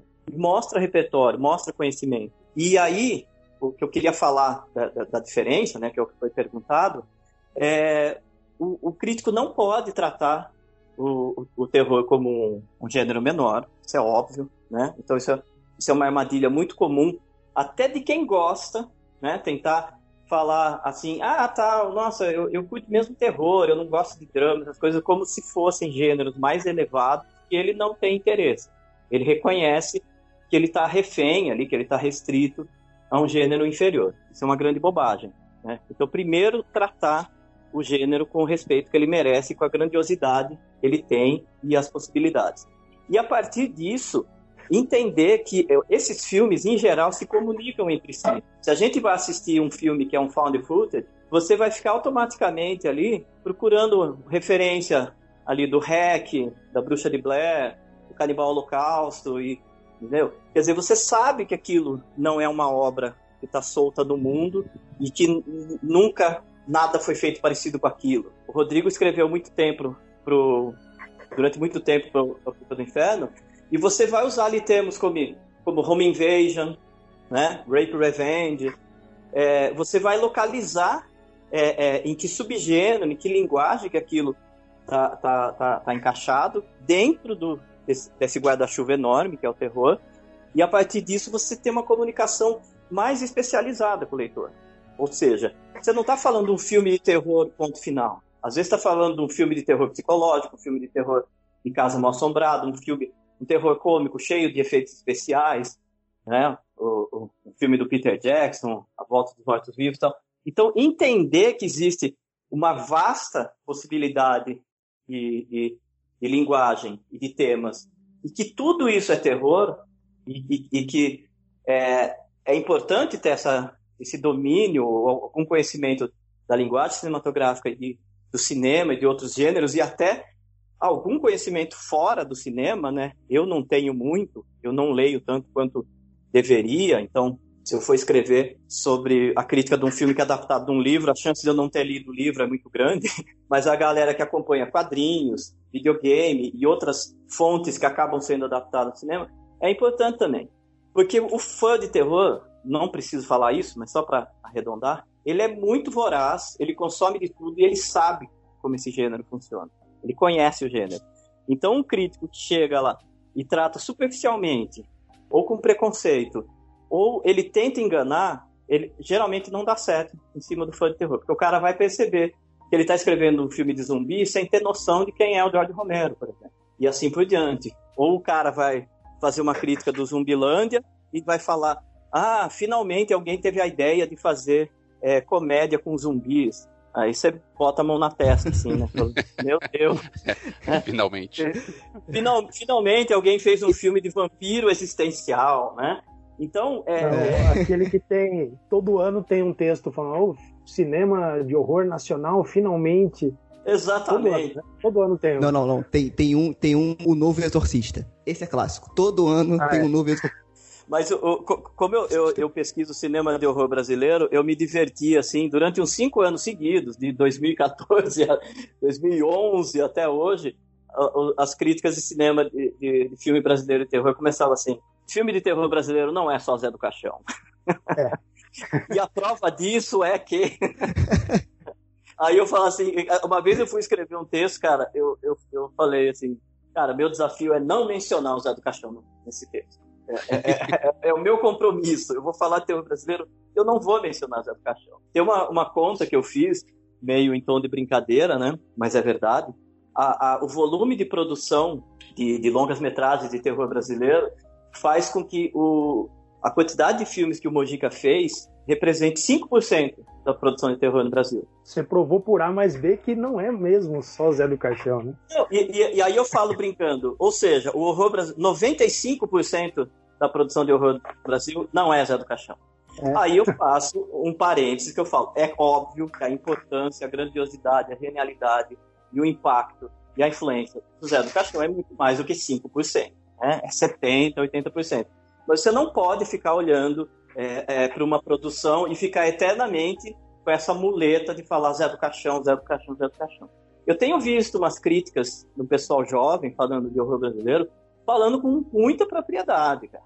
Sabendo analisar filmes difíceis, cara. Filmes como Jovens Bauman, é, Mormaço, filmes bem complicados, assim, que no, no, no Clube dos Canibais. Então tem uma galera que, muito jovem, assim, 20, 20 e poucos anos, que está conseguindo é, representar essa geração, sendo que eles são o, o, público jovem desse filme, né? Seria por falta de um contato maior com o Zé do Caixão? Sair, aí acaba fugindo desse vício boçal? Eu, eu espero que não, mas o, o, o que pode ter de bom, né?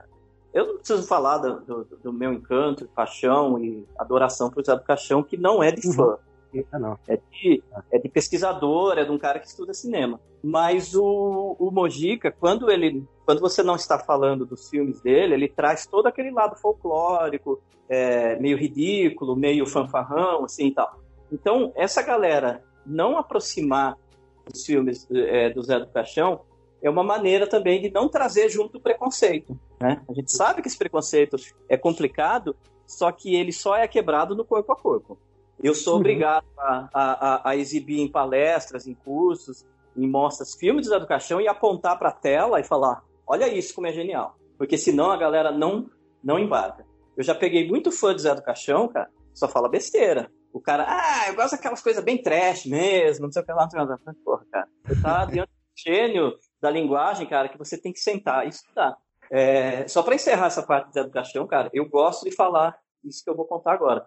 Tem, tem coisas nos filmes do, Mojica que eu demorei 15 anos para perceber. Então, eu, eu não estou falando que as pessoas são estúpidas e têm obrigação de ir lá e, e, e reverenciar Zé do Caixão e, porque ele merece. Né? Tem coisa ali que é difícil de descobrir, cara, sabe? O, o, o Mojica, sem exagero nenhum, ele tem momentos ali de Orson Welles, de Hitchcock, de decupagem de cena, de, de, de, de movimento de câmera, assim, que são coisas fodas. Só que eu, eu me debrucei nisso e aprendi na marra, cara, estudando ali, e eu ficar assim, cara, eu não acredito que eu não, que eu não tinha percebido isso, entendeu? Só que a primeira reação que você tem com o Zé do Caixão é que aquilo é para zoar, né?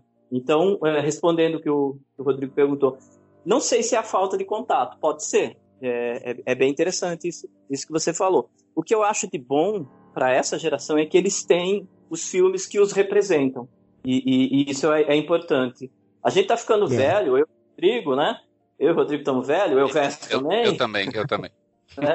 É, é, e a gente implica muito com refilmagem, e a gente tem a nossa razãozinha de implicar às vezes, mas tem toda uma geração, cara, que está podendo ter o seu próprio poltergeist, o seu próprio massacre elétrica, e as, o seu próprio Suspiria, né? E às vezes a gente é muito cri-cri de, de falar que esses filmes não valem nada, mas tem uma galera que gosta.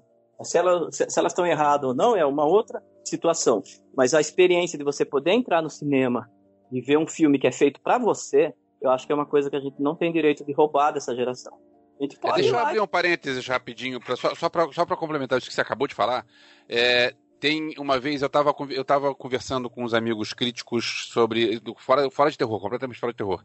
Era sobre a refilmagem do Papillon e a refilmagem do do assassinato no Expresso Oriente. E aí, a, a, primeira vez que você pensa nisso, você pensa, pra que fazer uma refilmagem, é, tipo, se é igual? Eu já vi isso, pra que, que eu vou ver de novo? Aí você pensa, a garotada nova não vai entrar no cinema para ver um filme dos anos 70. Por é. mais que seja um filme exatamente igual, é um filme que foi refilmado com um elenco novo e tá passando no cinema porque é novidade. Então, para essa galera, esse filme é novo. Para essa galera, esse filme é importante que ele, que ele exista para você manter essa obra, é, que no caso são duas adaptações é, de, de livros. Então, é, tem toda uma, uma geração, é, tem toda uma, uma, geração de filmes de refilmagens que são que tem seu propósito de, de existirem por aí. Então, sabe, você falou agora do Suspiria, é, eu, eu quando, vi, quando vi Suspiria, eu fico comparando com o original, claro. Só que de repente alguém mais novo pode pensar, ah, não, vou ver esse mais novo e, sei lá, é, é, a, a, referência vai ser o mais novo, não vai ser o, o antigo. E te, todos esses acho que tem, tem, seu, tem seu valor, tem, tem seu espaço. É, eu, até, até tem um amigo meu que é cineasta, eu posso até mencionar o nome dele, que, que não tem problema nenhum, que é o Matheus Marchetti, que é um, uma figura muito adorável, que fez é, As Núpcias de Drácula, fez uns curtas-metragens muito interessantes. Eu fui na sessão do Suspiro, encontrei ele, ele estava quase chorando de emoção, e ele falou exatamente isso, cara. Ele falou: Eu não acredito que eu assisti no cinema um Suspiria para minha geração, né? E aí eu falei, cara, como que eu, eu vou virar é para ele? legal, cara. Né, um velho de 50 anos falar assim, cara, esse filme é uma porcaria, não se compara com Argento. É, é, é, uma, é, uma, é uma, uma bobagem, é um, é uma, um comercialismo barato. Esse discurso de ódio, sabe, que o, que o fã de terror às vezes faz automaticamente. Eu já fiz, vocês já fizeram, vamos fazer de novo. Né? Isso que eu tô falando para vocês não é um, um, um sermão, entendeu? É uma coisa que eu, que eu aprendi e que eu demorei para perceber. Falei assim, cara, deixa o filme viver. Agora, claro, anuncia um negócio, ah, não acredito, vão fazer tal filme, né? A gente sei, Gremlins, porra, vamos refilmar Gremlins, cara. A gente vai reclamar, vai ter essa reação, mas vai é, é, é, é todo ano, cara, tem, né, tem uma galera assim descobrindo o cinema de terror, né? Eu tenho Sim. contato com, com pessoas é, no Facebook que tem 18, 20, 22 anos, eu penso, cara, quando eu entrei no Facebook, esse cara não tinha idade para ver filme de terror. Hoje ele é um consumidor e está conversando comigo em pé de igualdade. Então, a, a, maneira que ele chega ao cinema e o, e o, cinema de terror chega até ele é novidade, cara. Não adianta eu falar, ah, lá em 1976 eu estava lá no cinema assistindo King Kong. O cara fala, porra, eu nasci em 1995, nasci em 2000. Como que você aí vai é- falar, né? Eu tava é lá assistindo King Kong. o papel do crítico né, nesse momento né, de ter todos os remakes é conseguir explicar para o cara de onde veio esse filme, as diferenças, né, por que, que agora ele tem uma outra linguagem e tudo mais, contextualizar e tornar até o, original interessante, sabe? Fazer Até pro É, cara fazer uma voltar no original e ver, né, cara? isso, E assistir. porque você, pô, Suspira, eu vi, eu acho ele meio longo, mas eu acho um filmão. Só que ele é totalmente diferente do original. E aí você pegar numa crítica e apontar as referências, os elementos, torna um texto interessante e torna o original interessante para quem gostou daquele remake. Ô, Rodrigo, é, deixa eu complementar uma coisa que você falou, que eu acho que você falou uma coisa pontual que a gente está perdendo.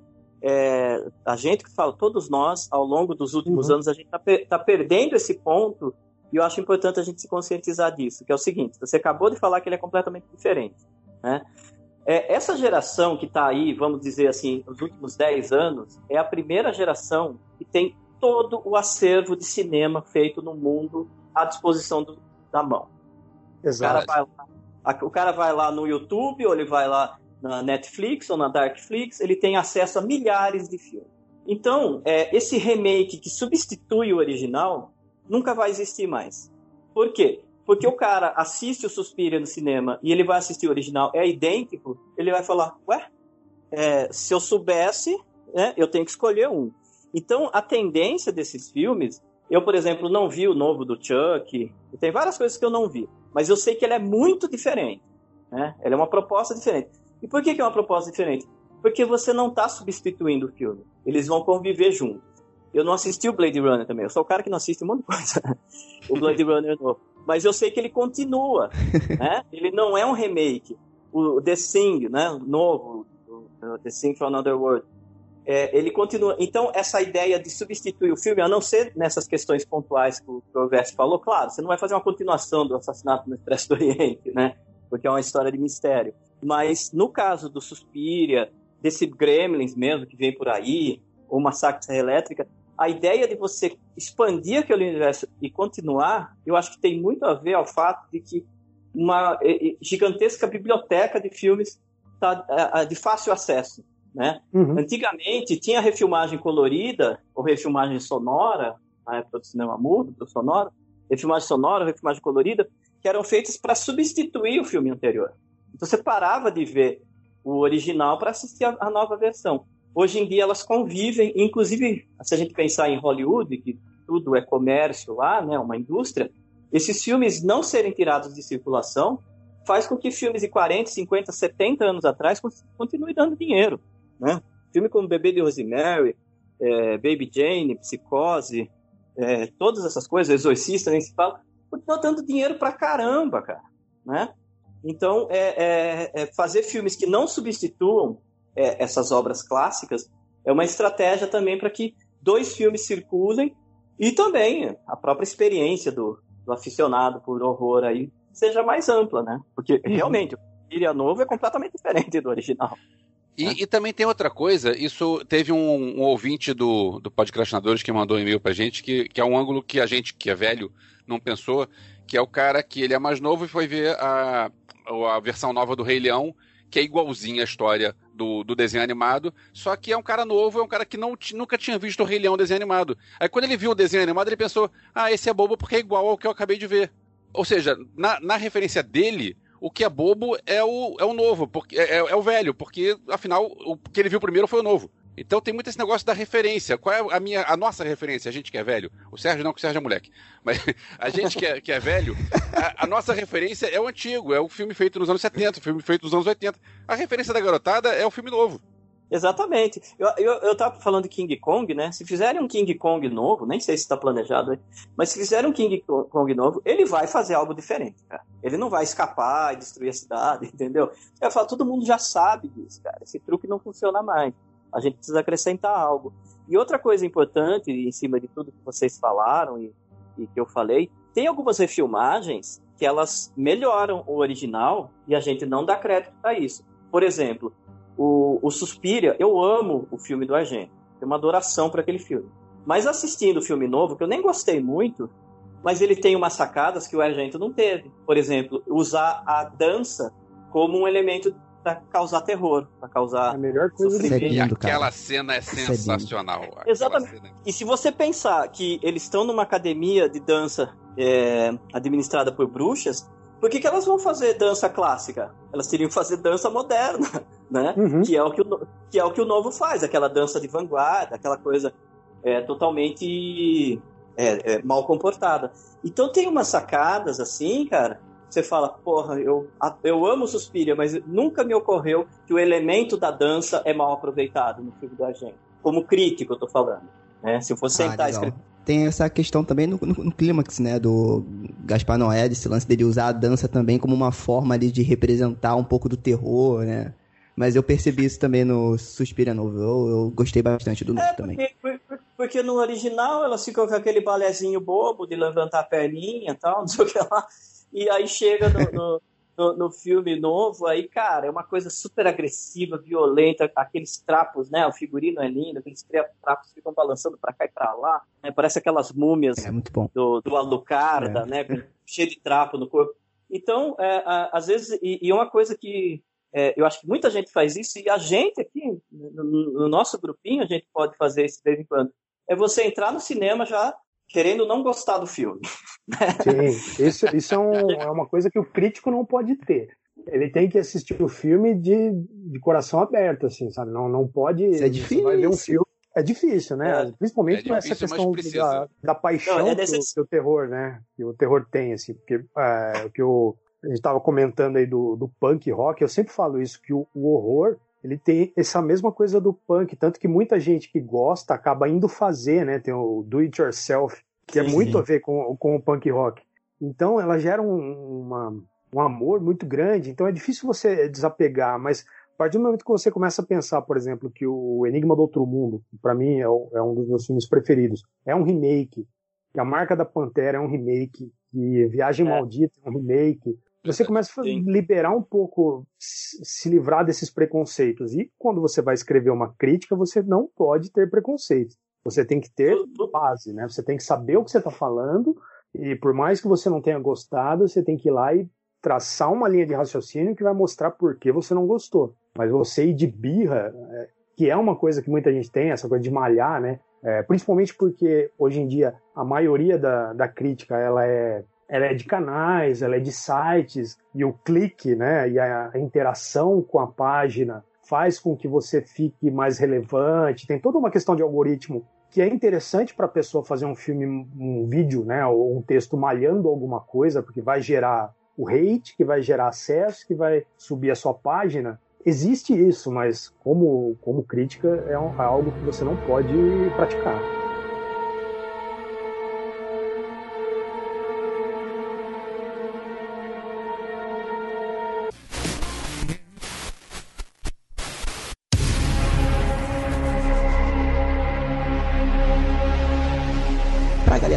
É interessada e que fica, ficou interessada depois né, de tanta coisa que a gente tá falando aqui, de fato, trabalhar com crítica, mergulhar um pouco mais nesse universo.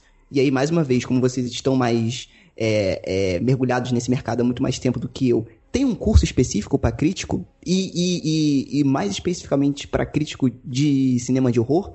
Porque eu acho que Aí, no cinema de terror e, e- e- e- e horror, como o Primate falou, tem alguns detalhes específicos e uns cuidados diferentes ali por parte do crítico, eu acho. Não sei. Que a gente pode comentar aqui e até dividir com os ouvintes também. Então, é, o que eu queria é, falar, assim, é, isso tudo que o, que o Rodrigo falou é perfeito, é preocupante e perfeito, né? Essa questão de, de- de caçar, caçar cliques e tal. É, o, o que eu queria falar é assim, o, o crítico ele não pode ir brigado com o filme também não pode ir lá apaixonado, é, decidido a só falar bem. O que eu costumo falar, né, que é é uma boa lição para quem quer fazer crítica, é que tem aquela coisa, tipo, o sujeito falar, eu quero ver se esse o farol é bom mesmo. Eu quero ver se esse Corra é bom mesmo. Você já está brigando com o filme, né? Você já está desafiando, falando assim, surpreenda-me, né? É, você não está indo de peito aberto, como vocês falaram. E aí eu transfiro isso para qualquer outra atividade humana, cara. Você não chega num restaurante e fala pro chefe, quero ver se seu macarrão é bom mesmo. quero ver. Você, você não vai lá para brigar, você vai lá para ter uma, né, uma noite É verdade, acho que... Então, acho que você fala assim, cara, eu comprei ingresso, vou entrar no cinema e tomara que eu tenha o melhor momento, né? Nas melhores horas né, da, da minha vida. Aí, se o filme te irritar, é, quem rompeu essa relação foi o filme, não foi você. É, Mas você já ir muito. lá. Acho que a galera fala, ah, você foi, você foi querendo não gostar. Gente, custa 40 reais o cinema aqui em São Paulo. Né? Eu vou querendo não gostar, tá louco. É, eu, eu acho, eu acho, eu sempre falo isso, cara. Quem traiu essa relação foi o outro lado lá, cara, porque O filme foi, É, foi eu- eu, eu-. É, pois é. So- sobre os cursos, olha, é, tem cursos de crítica com muita frequência. O Sérgio Alpendre é um cara muito bom que, que tem curso de crítica.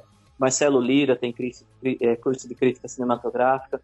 É, vocês ficarem ligados nessa galera, vocês vocês vão encontrar. Eu, recentemente, estive num evento que o Rodrigo Ramos foi um dos organizadores, que foi a Insólito Com, que aconteceu na Imbi Morumbi. Tava eu e minha mulher, que é a Beatriz Saldanha, ela trabalha com crítica também, ela é da Associação de Críticos do, Ceará. E aí a gente teve a ideia de fazer um curso de crítica cinematográfica voltado ao cinema de terror. E foi uma- um desafio mesmo, tipo, porra, seria legal a gente dividir os conhecimentos, abrir para discussão, tentar é, falar algumas coisas e tal. Só que por causa da grade do evento, a gente acabou fazendo um, um micro curso mesmo de, de duas horas, duas horas e meia, super divertido. A galera que, que participou lá é, levantou várias dúvidas que foi- foram bacanas, tipo, por exemplo, a gente falou bastante sobre adaptação fiel, né?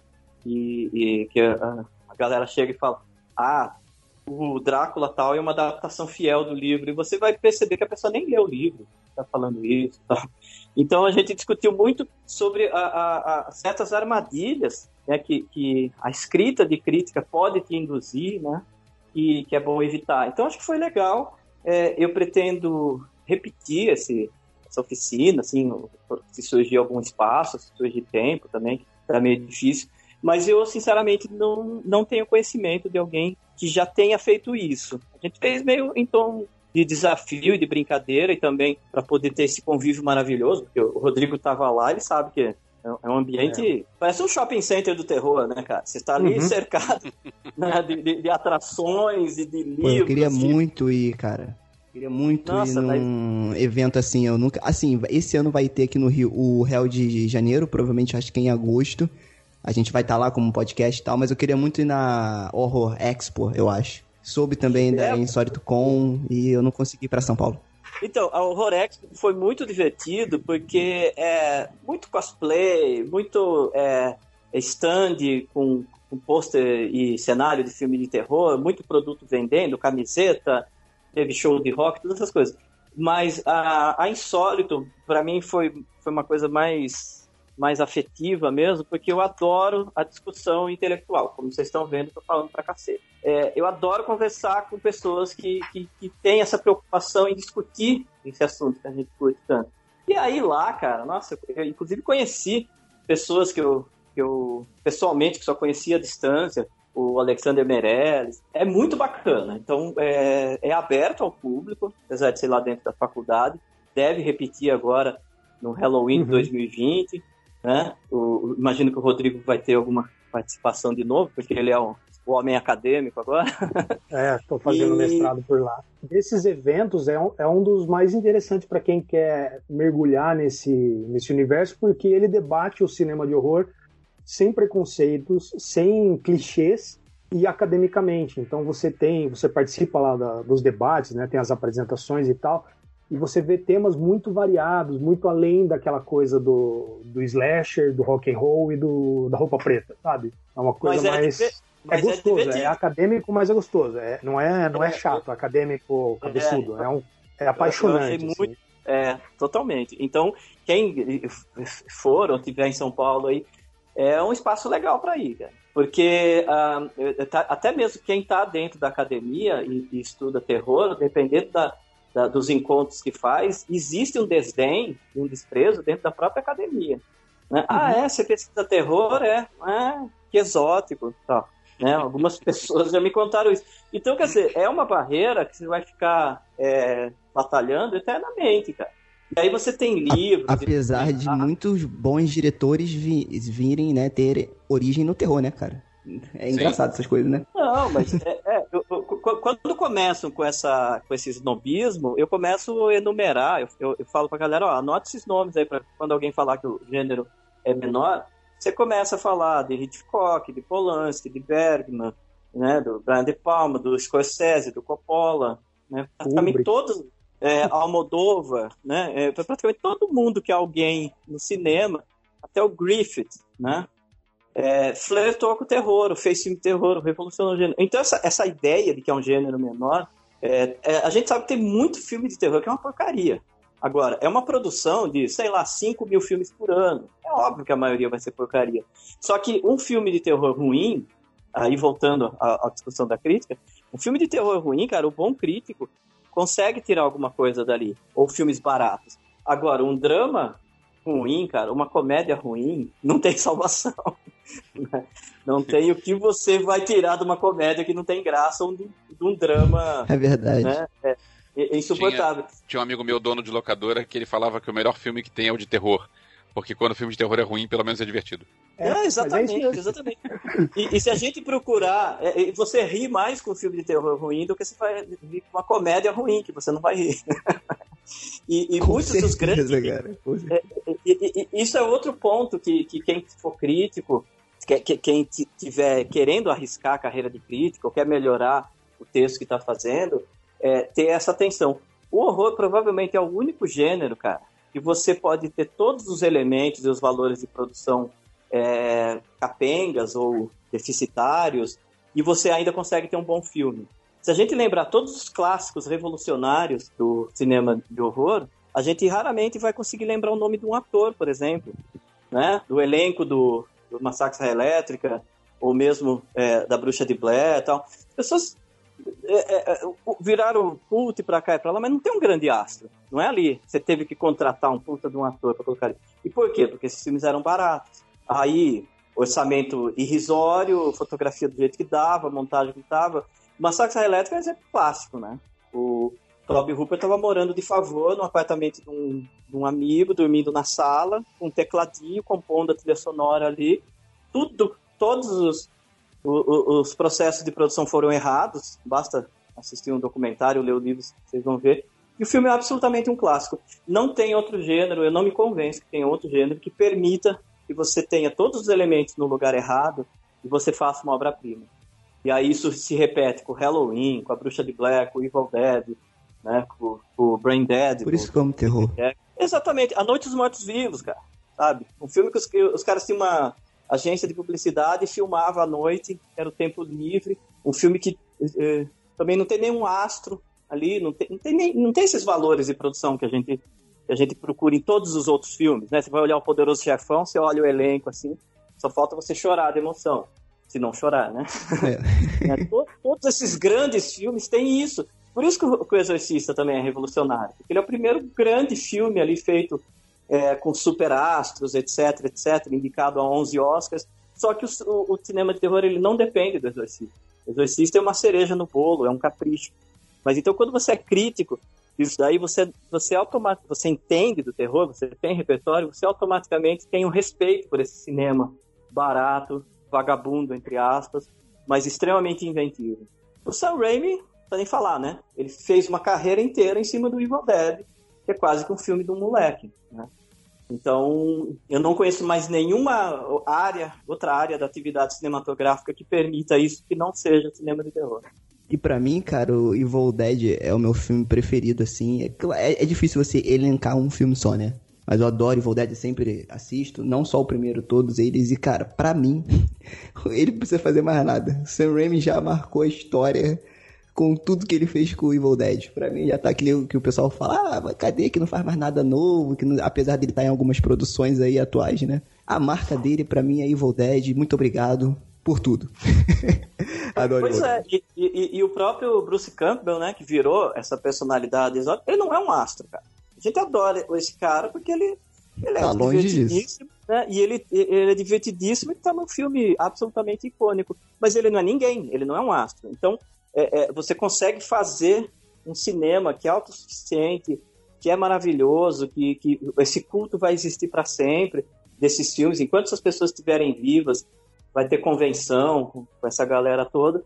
E aquilo não são. É, é, é, uma, é quase que uma aula de como não se fazer cinema.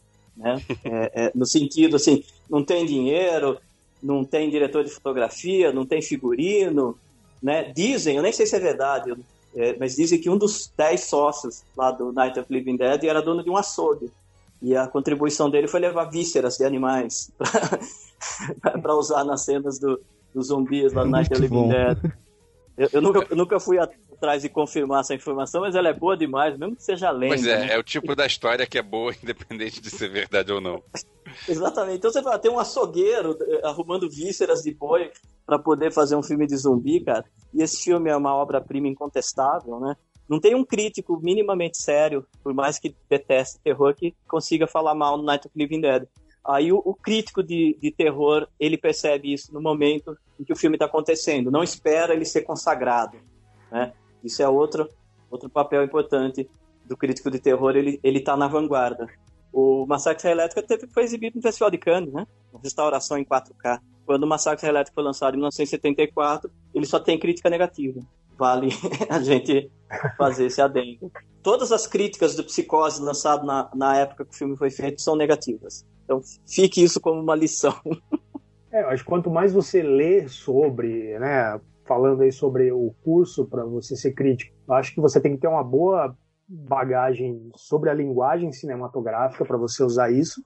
Você não pode ter preconceito, né? Assistir todos os filmes de todos os gêneros ali, embora a gente saiba que hoje em dia isso é praticamente impossível, mas você não ter essa barreira é, é interessante e ler, cara. Você vai ter que ler bastante, assim, para você entender, por exemplo, A Noite dos Mortos Vivos, né? Eu fiz um, um artigo recentemente lá pro, pro mestrado sobre as relações entre a Noite dos Mortos Vivos e o movimento punk. Porque você vai contextualizando e você começa a enxergar coisas que, caramba, nunca tinha, ninguém tinha falado sobre isso, ninguém tinha comentado sobre isso. E, e o contexto é muito importante dentro da, da crítica, eu acho. Assim. Então, você tem que ler. É, você vai falar sobre um filme de 60, é bom você entender como estava o, o contexto histórico daquele filme no, no, ano que ele foi produzido. Por isso que vai ficando é. mais difícil, né? Você vai acabar vendo críticas cada vez mais rasas, porque é muito difícil fazer uma crítica como ela deve ser.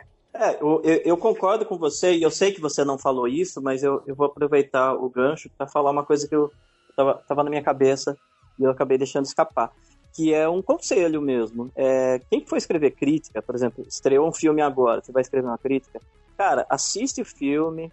Caso você tenha algum material de imprensa com informações, alguma informação de bastidores, alguma coisa assim, você usa esse material, senta ali diante do seu computador, ou qualquer método que a pessoa use para escrever, escreve sua crítica, e aí se você achar que precisa de alguma lapidada, né, você precisa dar um trato além na, na crítica, você lê alguma informação extra. Mas um conselho que eu dou, e eu sei que muita gente faz isso, é a pessoa assiste um filme, precisa ou quer escrever uma crítica para alimentar um blog ou até alguma crítica de encomenda para uma publicação, e a pessoa sai lendo todas as críticas disponíveis na internet para formar uma opinião. E, e aí pega. É, isso daí é muito errado, sabe? Eu sei que muita gente faz isso, mas tenha em mente isso. Isso aí você está matando a, a, o exercício intelectual, que é você desenvolver as suas ideias, e, e, e você está sufocando a sua criatividade e a sua capacidade de desenvolver um texto. O Rodrigo escreveu bastante tempo, ele pode confirmar isso. Quanto mais você escreve, cara, mais você vai estar tá tendo ideias, mais você tá, fica preparado. O próximo fica filme treinado. que você assiste, exatamente. O próximo filme, com meia hora, você já começa a ter ideias, cara. Por isso que é muito comum a gente ficar anotando coisas dentro do cinema mesmo, porque você fala, cara, putz, já, já tive uma ideia aqui. Então, é, é, é, é conselho mesmo. Caraca, não faço eu pensei críticas. que só eu fazia isso, cara. Porque eu anoto no cinema para conversar com os outros depois. Então, já é um bom exercício. Eu pensei que você falou que você, só você saía lendo crítica de todo mundo para montar a sua, hein? Não, não. É porque eu, eu não escrevo crítica. E vejo o filme Mas mais isso... de uma vez, se possível. Sim, sim, sem dúvida.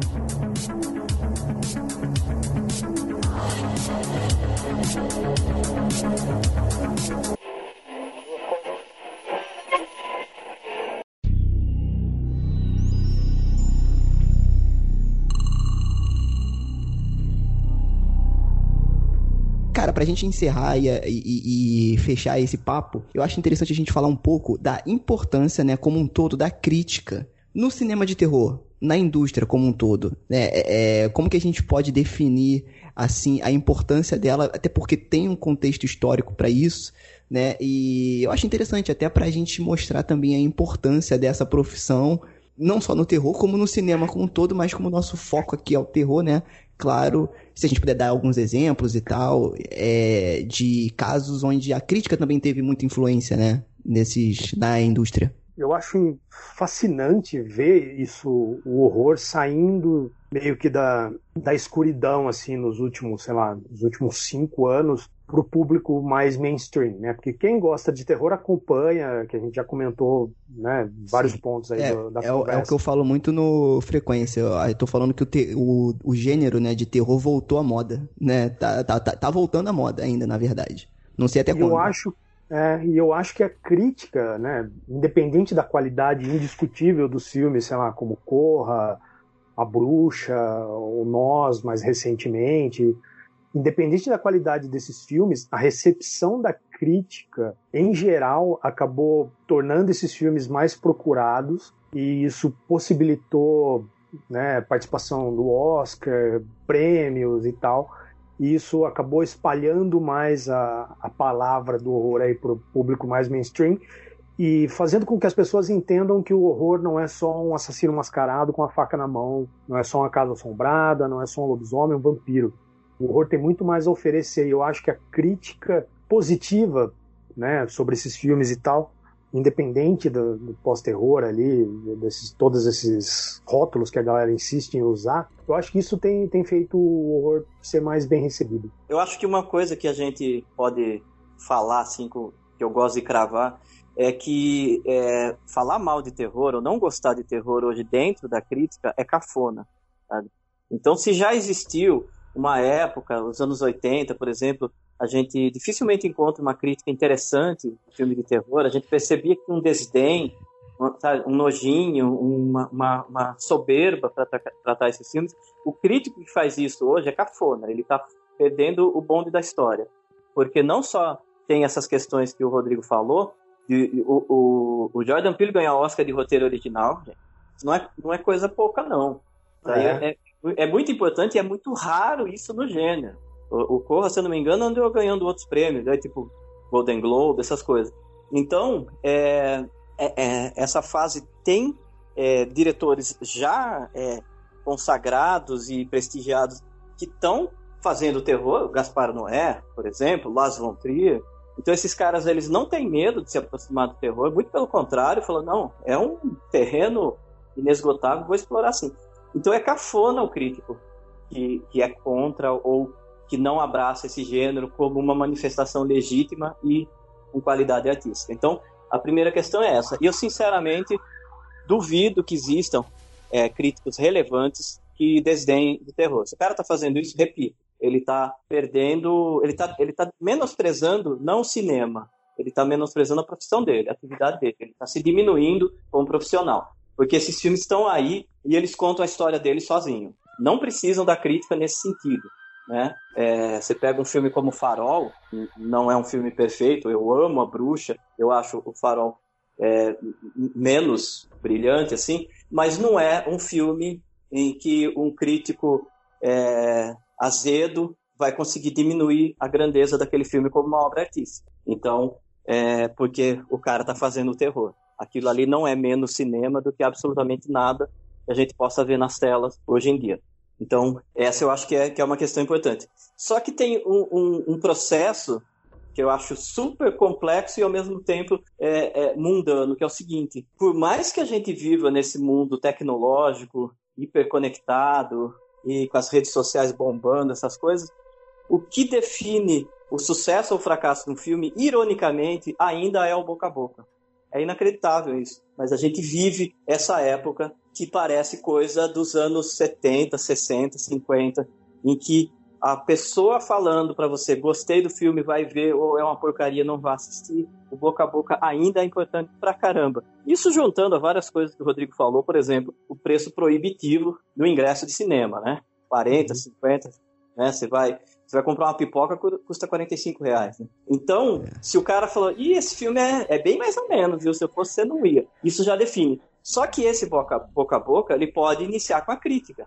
Né? É o crítico que vai fazer esse primeiro contato com o público. Falou assim, acabou de surgir um filme que promete ser um dos maiores lançamentos de 2020, é imperdível, não sei o que lá. Você fala, opa, né? Tipo, por isso que os filmes da, da Marvel, etc., eles, eles resolvem a bilheteria na primeira semana, porque a galera quer ir lá assistir, aí se o filme corresponde, eles vão falar para os amigos, cara, vai assistir que é o melhor episódio da saga.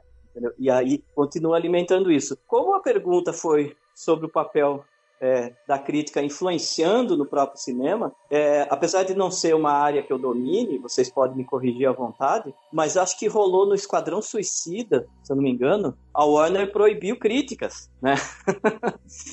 E, e, ou algum outro filme da, da DC, eles proibiram que a crítica publicasse, é, porque sabia que o filme é uma porcaria, que a crítica ia falar que era constrangedor, que era é, a coisa mais errada que já foi feita, e o filme ia ser um fracasso. Acho que até foi, em termos de bilheteria. Mas existe até essa preocupação dentro do estúdio. Eu imagino aquele bando de executivo boçal, um olhando para a cara do outro e falando assim: cara, que porcaria que nós fizemos. O que a gente faz? Ah, cara, não libera para crítica. Não vai ter cabine, porque a gente sabe a bomba que a gente tem em mãos. Então a crítica tem esse papel e aí logo depois a responsabilidade é do público. Isso aconteceu com um filme, eu não me lembro exatamente qual, mas era um desses de jovens adultos, desses tipo é, Divergente ou Maze Runner, que pararam de fazer sessão de imprensa porque eles pensaram: para que, que eu vou botar um bando de crítico para falar mal do filme porque o filme é ruim, se eu já tenho um público garantido que vai? Então eles pararam de fazer as sessões de imprensa para esses filmes. Eu acabei lembrando uma história, cara, que não tem nada a ver com isso, mas que ela é super engraçada, que talvez ela tenha se perdido no tempo e eu vou contar, talvez seja novidade para algumas pessoas. Vocês conhecem aquele filme Baby um Porquinho Atrapalhado? Obviamente. Né? Esse filme foi muito engraçado, porque, se eu não me engano, ele é australiano, né? Aí a, a distribuidora foi fazer uma, uma cabine de imprensa. Quem não sabe o que é cabine? É uma exibição que você faz, que você só convida os críticos, e hoje em dia os digital influencers, para assistir. Só que o filme, não, o que eles iam exibir, é, não tinha. não chegou. Eram latas de, de, de filme e tal, deu algum problema. É, na hora de fazer a cabine, a sessão de, de para críticos, é, o filme não chegou. Aí eles falam, putz, a gente tem um outro filme aqui infantil, meio bobinho, a gente vai passar ele para vocês, para vocês não perderem a viagem. Aí exibiram Baby, um porquinho atrapalhado. E a crítica amou o filme. Caraca.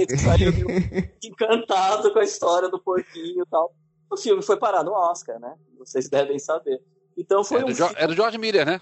Exatamente, é. Que, que é um gigante, né, cara? Falar o que do George Miller, né? George Miller uma lenda viva aí, do Mad Max. E, e aí o é, que, que acontece? Só um comentário, não, não revejam o Mad Max 2. O 2, o 2 é maravilhoso. Road, o Road Warrior? Não, desculpa, desculpa, não revejam o 3. O 3. O 3, o 3 não consegui terminar. O 2 é legal. O 2 é legal. O 3, não revejam o 3. Eu revi o, os 3, eu revi os, os 3 quando, quando teve o, o quarto agora.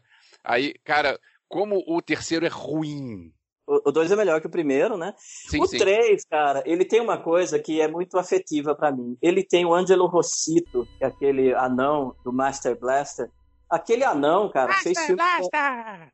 O, ah. Aquele anão, cara, é o anão do Freaks, cara.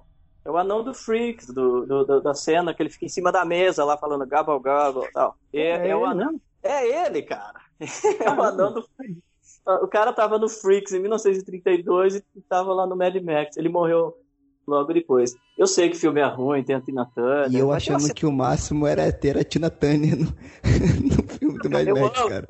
Eu amo Master Blaster por, por causa disso. E é uma cidade movida a bosta, né, cara? Então, alguma qualidade ele tem. Mas eu confio no, no Elvis. Mas, de qualquer maneira, eu queria contar isso. Quer dizer, o distribuidor às vezes tem um filme que tem alguma qualidade, eu nem vou defender o o Baby como uma obra-prima do cinema, mas que encantou a crítica naquele momento. Né? Então, às vezes, você esconder um filme da crítica pode evitar que ele seja um desastre de bilheteria, mas você pode estar tá deixando de ter um filme ali que vai construir uma história é, lucrativa e até bonita, como foi. E só para complementar o papel da crítica do horror hoje em dia, eu estava dando aqui uma olhada no IMDB. É, na década passada, né, de 2000 a 2009, não vou entrar nesse mérito da década terminada em 2010, porque é um assunto que não, outro não vale a pena.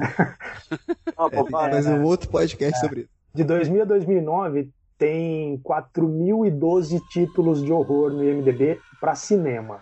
De 2010 para 2019 são 11.200 11.200 filmes. Então, ele mais do que dobrou em 10 anos a produção de horror. Então, levando em conta todas as questões de tempo, dinheiro e comodidade e tudo mais, eu acho que o papel do crítico é, é muito importante para ajudar ah, o público a, a se guiar aí no meio de tanta, tanto filme. Ótima ideia, inclusive porque hoje tem muito mais lugares para você preencher, né?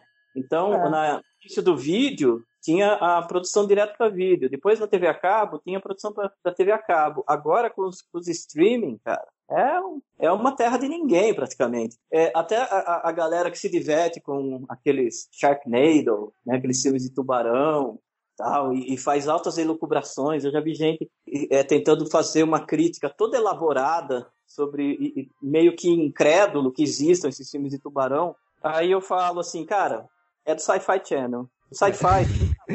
Ó, não me ver falar mal de Sharknado no podcast que eu estou presente? Por favor. Não. Mas, mas eu nunca assisti Sharknado. Infelizmente, eu fiz uma listinha de, de, de Sharknados para assistir ainda não, não teve. E um dos caras que inventou isso aí foi o Roger Corman, né? Que é, é simplesmente É. Deus na Terra. Ele fez o Dino.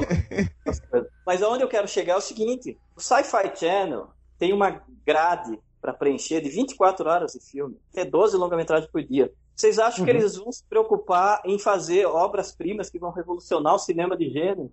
Não, eles, eles querem encher uma grade, cara. O cara chega pro cara e fala, ó, tá aqui 200 mil, você fazer um longa-metragem, cara, se vira. Aliás, um não, faz logo quatro. Né? Então, às vezes, a, a crítica se, se, se expõe a um papel de tentar analisar o filme, isso acho que faltou dizer também. Você tentar ali- analisar um filme achando que você vai comparar o Sharknado 8 com o irlandês do Scorsese, entendeu? Sendo que o, o, não estou nem falando da qualidade do filme, mas um filme pretende ser uma coisa, o outro pretende ser outra. Aí você vai falar com, com- com o diretor do filme, olha, lamento dizer, mas eu achei o seu filme ruim. Ele falou, cara, é uma porcaria que eu filmei em três dias para poder entregar lá para o sci-fi e eles botarem na grade, entendeu? Então a gente também não ficar construindo é, narrativas ilusórias de que todo filme é o sonho realizado de um, de um- de um diretor de cinema. Não é, tem muita coisa feita de encomenda. E esses 11 mil filmes que o Rodrigo falou, espalhados pelo mundo inteiro, imagina o que tem de filme de encomenda aí, feito para sei lá quantos canais a cabo, serviços de streaming que tem espalhado pelo mundo. né? Então, quantos desses aí aproveitam? Será que desses 11 mil aproveitam mil filmes? Se, se tiver 10% de filme bom aí, cara, a gente vai viver feliz por uma década inteira, né? Vendo É, filme. é, Porque- não é até. não é fácil ser, ser, ser- ser- ser genial, cara. Então, se 10% aí tiver bom, esse gênero tá no melhor momento de todos os tempos. Então, não quer dizer que, que, que tem 11 mil filmes maravilhosos aí. Tem muita porcaria. Isso é muito bom. E eu costumo falar uma outra coisa que acho que vocês vão entender, que eu, eu falo meio em tom de provocação, mas eu realmente acredito nisso. Não é o filme genial que sustenta o terror. É a porcaria. Porque o filme genial, ele reinventa o terror. Ele joga o terror para outros caminhos. Por exemplo, A Bruxa, O Farol, Midsommar, O Corra, né, o, o, o Clímax, como foi falado, e assim por diante. Esses filmes, eles são geniais. Personal Shopper, Neon Demon. Independente de você gostar ou não. Tem filmes que eu falei aqui que eu detesto. Mas eles são geniais no sentido, estou experimentando um terreno diferente. Eu estou Uhum. usando. Eu estou tentando algo que talvez nunca tinha sido tentado antes, como o Personal Shopper mesmo, o próprio Suspiria e tal. Agora, o que sustenta o gênero, cara, o que faz com que o gênero continue relevante, é as imitações do Exorcista, as imitações é, do Chuck, os slasher tosco, um atrás do outro, porque aquilo faz uma manutenção de um público que é voraz e vai ficar consumindo o tempo todo. Se você limitar a sua vida a só assistir filmes esquisitos, você vai ficar, cara, eu não tô, entendendo- não tô entendendo o que, que tá acontecendo. Sabe? Porque o, e, e a experiência muito bom, cara. Muito bom. é, a, a experiência do horror brasileiro é assim. Eu adoro o horror brasileiro, cara, mas uma hora você assiste A Noite Amarela, depois você assiste Jovem Palma, depois você assiste o A Sombra do Pai, aí depois você assiste o Clube dos Canibais e você fala, cara, onde que eu tô? Cara, deixa, eu, É- é deixa, eu, muito- deixa eu desabafar, deixa eu desabafar. O Jovens Baum é muito ruim. É, É assim, eu, eu, eu sei que tem filmes que são ruins, tem filmes que são muito ruins, aí depois você passa um tempão, aí depois disso vem um Jovens Bauman. eu, eu, eu posso dizer que eu não tive uma experiência plena com o filme. né? Eu posso falar mais dessa maneira. Mas eu, eu simpatizo com algumas críticas muito é, é, carinhosas com ele. Né? O menino que tem aquele canal Filmes Encontrados, ele fez uma crítica que eu achei muito boa. Só que ele viu um filme que eu não vi. Eu acho ótimo que esse filme tenha uma experiência boa para as pessoas, mas eu fiquei bem frustrado. É um filme que não acontece nada. Eu Você concordo. pode ver o trailer, porque o trailer é uma versão reduzida ruim do filme. O trailer é bom, o trailer é bom, porque ele promete mistério, né? E, e- e o Mas mistério. o trailer tem inclusive a cena final do filme. Sim, terrível, então, por isso que ele é, por isso que ele é Terrível, bom, ele, ele, tá, ele tá completo. Mas enfim. Então, então eu, eu, eu acho que é o filme convencional que vai alimentar até um público que, que não está interessado em novidade mesmo. Né? Vocês falaram muito em punk rock, eu vou puxar pro lado do metal, né? Eu cresci ouvindo heavy metal. É, metaleiro é conservador, cara. O, o metaleiro, se não tiver o solo de guitarra, não tiver o refrão, não tiver os gritos, não tiver o solo de bateria, o cara fala, tá errado, essa banda tá, tá, tá desvirtuada, né? O, o, o, te- o fã de heavy metal é muito fã de terror e os dois são muito conservadores. É uma pena, é, é triste falar isso, mas uma fatia bem grande do, do fã de terror, ele é conservador, ele não quer. Não mexam no meu slasher. O Jason não é. O Jason nunca falou. Se o Jason falar, ele eh, tá errado. Então, é, esses filmes convencionais, né, que, que, que vão eh, eh, apostando num terreno já seguro, eles fazem a manutenção do gênero. Quem transforma o gênero são todos esses, esses, esses realizadores geniais que a gente tem mais que reverenciar mesmo, cara. A gente fica falando muito em John Carpenter, é, órfão do Romero, do Wes Craven, né, de todos esses do Toby Hooper, de tant- tantas essas pessoas adoráveis que fizeram alguns dos maiores filmes da história do cinema, mas esses caras que estão aí, Ari Aster, Jordan Peele, o, o Robert Eggers, o Panos Cosmatos, tem uma galera aí que tá fazendo uns filmes, cara. Se a gente, é, como crítico e como pesquisador, daqui uns cinco anos a gente vai falar, putz, esses caras eram geniais e eu não percebi, né? Então tem uma safra muito boa é, de terror acontecendo aí, mas insisto, o, o filme ruim também tem um papel importante para fazer a manutenção do gênero e por isso que eu acho recomendo que as pessoas tem- se escandalizem menos com filmes ruins. É normal. É como se assistir um, sei lá, um jogo de futebol ruim. Assistir Não, um tem mais filme ruim do que bom. Pois é, pois é. Então, assim, fazer as pazes o filme. Esse filme é ruim. É, cara, segue a vida. Fazer o quê? É muito bom, muito bom.